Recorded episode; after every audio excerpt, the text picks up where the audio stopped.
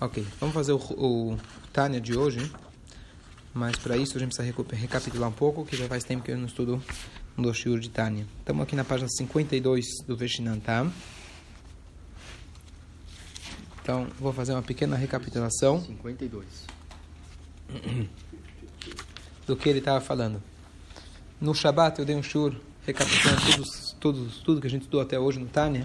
Mas basicamente, o primeiro capítulo, o primeiro e segundo capítulo, ele deixou claro para a gente que nós somos dois, temos duas almas, e ele explicou a dinâmica de cada, de, explicou a, a anatomia de cada uma delas, e depois agora ele está começando a explicar a dinâmica entre elas.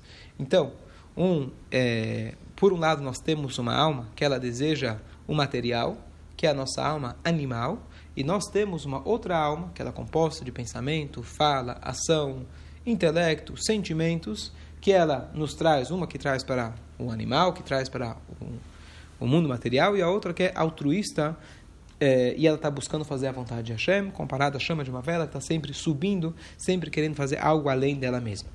Depois disso, ele começou a explicar a dinâmica entre elas, e aí que entra a diferença entre um sadik, um rachá e um benoni. Então ele falou no início do Tânia que tem dois tipos, de maneira geral, de tzadikim o tzadik gamur, o tzadik completo e o tzadik sheino gamur. O que é o tzadik gamur? O que é o tzadik completo? Então, aqui, nós, quando a gente fala de tzadik, não é simplesmente uma questão comportamental, e sim uma questão essencial, uma questão de personalidade. O tzadik, ele tem é, a sua nefesh elokita, a sua alma divina, predominante, podemos até dizer por completo. Ele só tem um instinto divino, só tem o instinto de fazer a vontade de Hashem. Esse é o tzadik o tzadik completo. Podemos falar, basicamente, ele não é desse mundo. Ele não tem desejos materiais. Os, desejos, os desejos materiais, eventualmente, que ele possa ter de comer, dormir, etc., quando eles surgem, eles são completamente altruístas. Agora, o que, que significa então o tzadik que não é gamur? Porque a gente, lá, logo no primeiro capítulo, ele falou: se uma pessoa faz uma aveirá zinha, ele já é chamado Rashá Gamur. Então, o que, que significa um tzadik que não é completo? Então, ele traz que existem duas categorias no tzadikim. Quem somos nós para entender desse tipo de tzadikim? Mas, basicamente, ele fala o seguinte. Tem aquele tzadik que ele moesberá, para ele, o mal, tudo que é contra a vontade de Hashem, é algo completamente moes, maus, uma coisa repugnante. Ele repugna o mal. Então, conforme o nível de repugnação que ele tem pelo material, mais tzadik ele é. Quanto mais amor por Deus, mais repugnado é para ele o material. O que estamos falando de um nível sub, de super-homens. Dois níveis de super-homens estão acima né, na maioria de nós. Depois ele parte para a turma do Rachá. Então ele fala o seguinte, a gente já falou no começo, que uma, uma pessoa que faz uma... Frio? Muito. Congelando. A gente tem cinco o, que, que é Urachá? Então, se uma pessoa faz uma Aveirá, ele já é chamado Urachá. Qual a diferença entre Urachá Gamur, Urachá completo e Urachá não completo? Urachá não completo é aquele que peca, tem vários níveis de pecar, mas é aquele que peca, mas ele, pelo menos, de vez em quando, ele se sente mal por aquilo que ele fez. Então ele vai lá e pede perdão para Hashem. Mas esse perdão que ele pede não é sincero o suficiente para que ele no dia seguinte mude as suas atitudes. Então, se ele é um rachá, o predominante nele é a alma animal, mas vetovlo, ele é bom. Por quê? Porque de vez em quando, pelo menos, ele se arrepende daquilo que ele fez. Rachá verá-lo, rachá e mal para ele, Rachá Gamur é aquele Rachá completo que nem se arrepende mais daquilo que ele fez. Sente, sente prazer. Né? Aí você tem vários níveis, na verdade, mas, mas basicamente não se arrepende mais. Ele está tão imerso no material que nem mal ele se sente mais para aquilo que ele fez. E entre os níveis, entre esses níveis que a gente colocou, basicamente quatro níveis, tem centenas de milhares de níveis. Mas esses são os extremos para a gente, esses são, esses é os, os, os polos para a gente entender como funciona. Para que, que ele trouxe tudo isso? Na verdade, para ele começar no, no 12 capítulo, que é o que a gente está agora, explicar para nós quem é o Benoni. Bom, se a gente explicou que tem um nível que a pessoa nunca peca, e aí tem dois níveis, se ele odeia o mal, não odeia o mal. Depois a gente falou que tem uma pessoa que peca, que seja uma vez por ano, ele já é chamado Rachá. O que, que sobrou para o Benoni? Então ele fala o seguinte,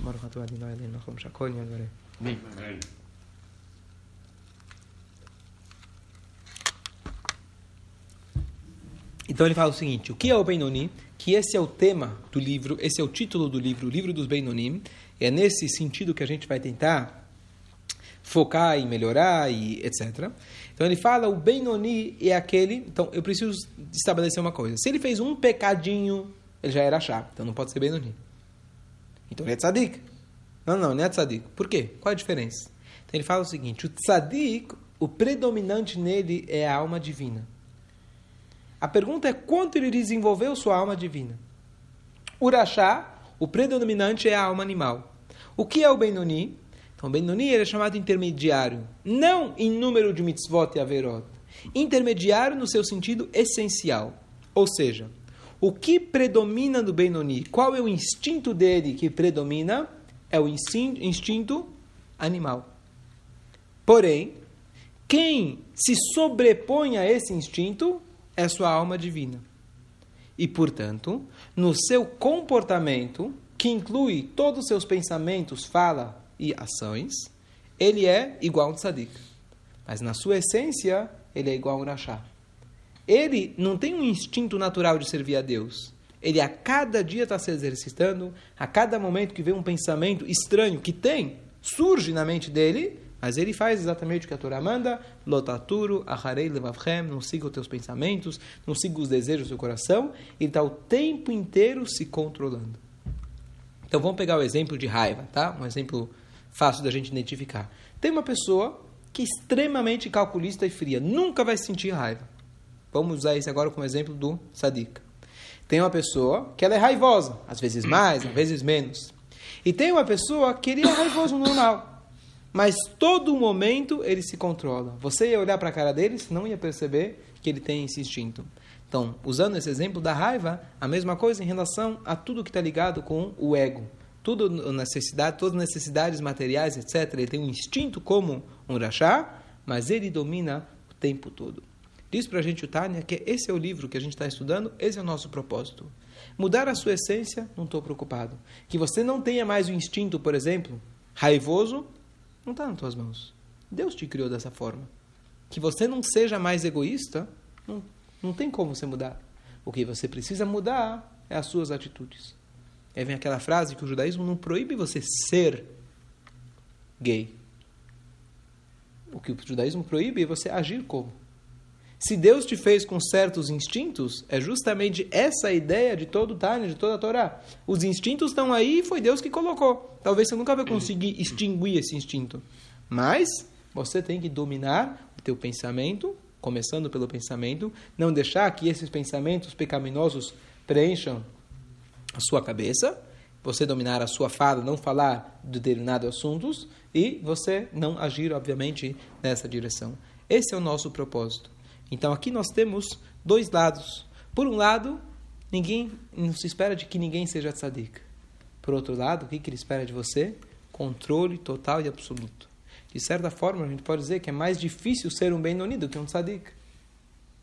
De certa forma. Certo? O Benoni, ele tem com todo dia, ele tem uma, todo dia ele tem uma luta. O outro já não tem luta. Então é muito mais difícil, de certa forma, ser um Benoni do que um tzadik. E é isso que é exigido da gente. Esse é o nosso foco, a gente é conseguir a cada dia dominar esse instinto, não transformar necessariamente, mas todo dia tá lá segurando. Você quer falar alguma coisa, você fecha os dentes. Você quer pensar em alguma coisa, você domina e você domina e o tempo todo você está se aprimorando e lutando. A pedidos, então, só para como fiz um, um comentário en do, do homossexualismo, etc. Eu já dei muito shurim a respeito, mas é, nenhum deles eu gravei porque como isso dá muita margem para muita discussão, mas a única coisa que eu falei aqui que a Torá proíbe a Torá proíbe qualquer tipo de ação em relação a isso. Se uma pessoa tem isso naturalmente, alguma orientação sexual que não é de acordo com a Torá, então a pessoa tem que se controlar. Essa é a lei da Torá. Como fazer isso e etc. Isso merece uma conversa pessoal, particular, mas a ideia é de que a Torá proíbe categoricamente o que não seja macho e fêmea, criou eles, esse é o tipo de casamento prescrito pela, prescrito pela Torá. Então não é o momento agora. Se alguém quiser conversar a respeito, depois com calma, tiver que abrir os seus problemas, etc., estamos aqui à disposição. Ok. Em, então você vai dizer, bom, poxa, é meio injusto com essa pessoa. Vamos dizer que uma pessoa acorda de manhã, do momento que ele acorda até a hora que ele vai dormir, o dia inteiro ele está lutando contra o seu Yetzirará. E ele, tá, e ele conseguiu ter esse controle na mente, nas palavras, nas atitudes. Ah, dá um crédito para ele, chama ele de tzadik, vai. Ele merece. A, a, a Hassidut descreve para a gente a essência. Não é questão de merecimento. Se você tem esse instinto negativo, você não chama tzadik. Essa é a categoria de um tzadik. Sim, em Rosh Hashanah, quando fala que os tzadikim já estão inscritos em, em, em Rosh Hashanah, já estão garantidos para o ano bom e etc. Você tá, no teu julgamento, você está maravilhoso, você tem muitas mitzvot. Mas qual é a tua essência? É importante você entender. Hassidut é um espelho para nós mesmos, para a nossa alma, para a gente entender quem nós somos. E isso aqui dá para você uma certa humildade. Porque às vezes a pessoa pode falar, bom, eu faço Torá, mitzvot, só faço coisas boas. Na minha essência, já estou, já sou tzadik amor. Espera aí. O teu Yetzerará está aí. Fica esperto, porque qualquer, qualquer hora que você relaxar, ele volta e volta com tudo. Então é importante você reconhecer a tua essência. É importante você saber com quem você está lidando. Quer dizer, na verdade, a pessoa externa. Então, no, no, no, no estudo de ontem e de hoje, então ele fala qual é a bateria diária que um Benoni ele tem. Como que ele pode conseguir, sabe? Chega uma hora você luta, luta, luta, luta. Chega uma hora você fala, poxa, estou cansado.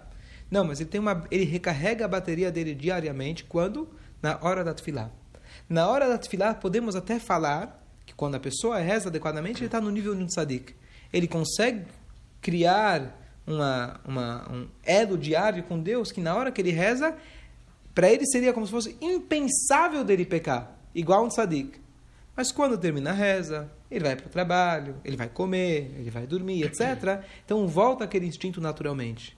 Porém, o fato que ele rezou de manhã facilita para ele, não, não, eu vou segurar, eu vou lutar hoje de novo.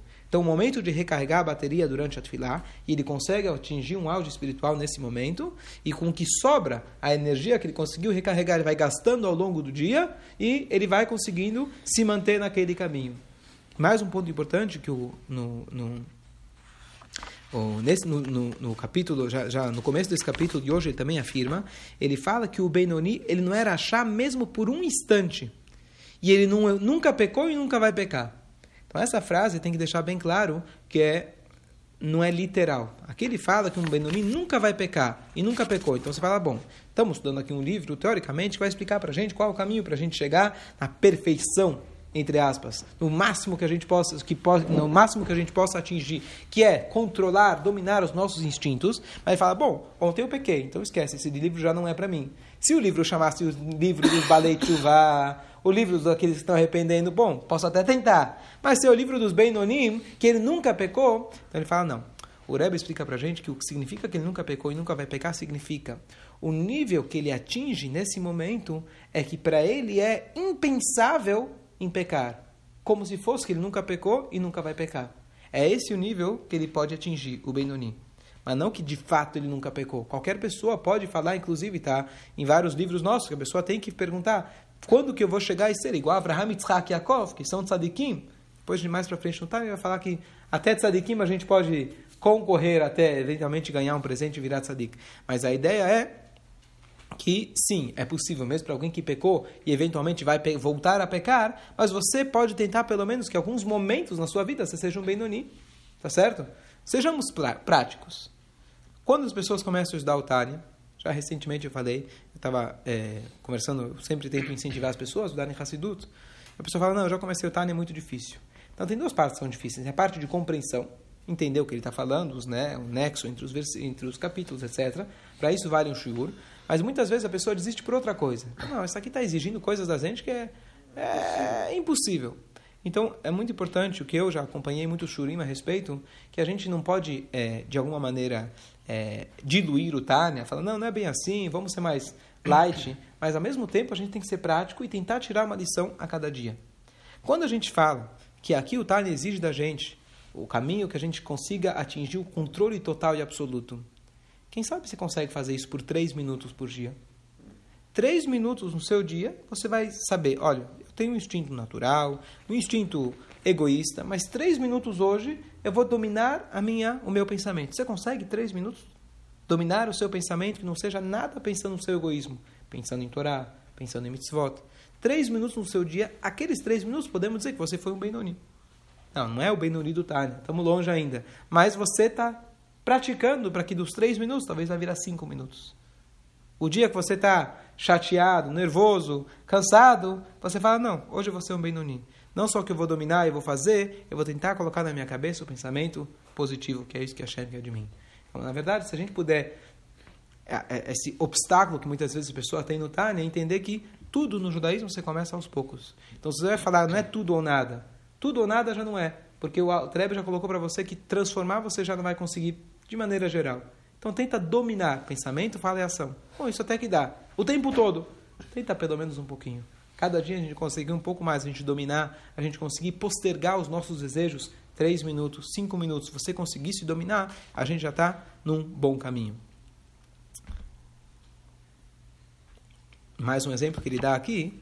Quando é, se trata de um Benoni, uma pessoa que ele te provocou, uma pessoa que te causou um dano muito grande, então a nossa natureza é a gente querer retribuir, querer se vingar.